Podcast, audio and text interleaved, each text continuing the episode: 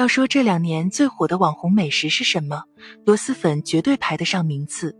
不但霸屏了热搜，人民日报甚至都联合李子柒卖起了螺蛳粉，连报纸都有那味儿了。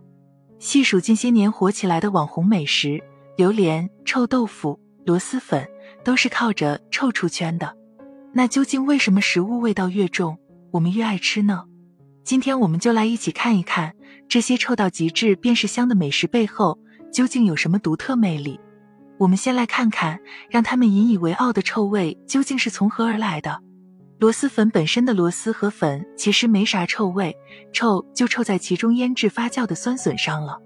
广西大学曾经有研究发现，相较于新鲜的笋，腌制后的酸笋中半胱氨酸和色氨酸含量都显著下降。半胱氨酸分解转化后的产物是硫化氢，闻起来就是一股臭鸡蛋味；色氨酸则产生了粪臭素，顾名思义，闻起来的味道也是一言难尽。像是老北京的豆汁儿、安徽的臭鳜鱼，也都是因为在发酵的过程中有硫化物或者是胺类这种物质生成，闻起来才有了一种臭臭的味道。臭豆腐的臭，则是因为在制作过程中将豆腐压干水分后浸泡在臭卤水里面发酵生成的。啥是臭卤水？每个地域的臭卤水在制作方式上还不太一样。拿最火的长沙臭豆腐做例子，它的臭卤水就是用黑豆豉熬出来的，颜色也是黑黑的。在用臭卤水浸泡的过程中，豆腐中的大豆蛋白就会在微生物的作用下分解出硫化物。再加上卤水发酵产生的粪臭素，臭味也就出来了。和以上两者不一样，榴莲的臭不是后天发酵而成的，而是天生的。早年间的研究发现，榴莲中的臭味主要就是由含硫化合物引起的。二零一七年，全球顶尖学术期刊《自然遗传学》上刊登文章说明。榴莲的基因组中生成含硫化合物的基因组更多，也就意味着榴莲可以分解生成更多的硫化物，也就更臭了。道理我都明白，那为什么现在年轻人越来越是臭？风味人间有一集提到，食物的气味分子从口腔扩散到鼻腔后端，大脑对此的感受与直接用鼻子闻到的气味完全不同。后置嗅觉结合味蕾体验，让臭豆腐闻着臭，但吃着香。同时，在发酵过程中，一些氨基酸被分解生成了臭味物质，同时一些蛋白质又会被微生物分解，产生谷氨酸这类富有鲜味的物质，让人吃起来反而感觉更香了。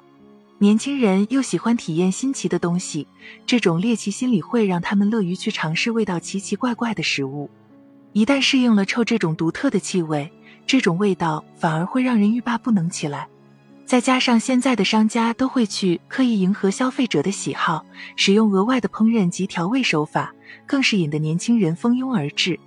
疫情前，高校门口臭豆腐小车那排着的长队，足以说明它有多好吃。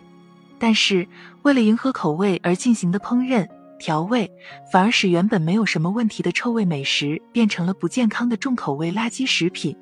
像是刚刚提到的小吃车上的臭豆腐，都是经过高温高油煎炸制成的。各种螺蛳粉中也都添加了不少的添加剂和调味料。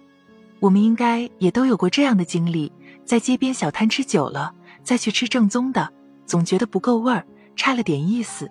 我们总吃添加了过多调味料的重口味食物，就会让自己的口味变得越来越重，以至于吃到一些没有额外调味的美食后。感到索然无味，从而去寻求更刺激的味道。长此以往，口味越来越重，高油、高盐、高糖、辛辣所带来的健康问题也就随之而来了。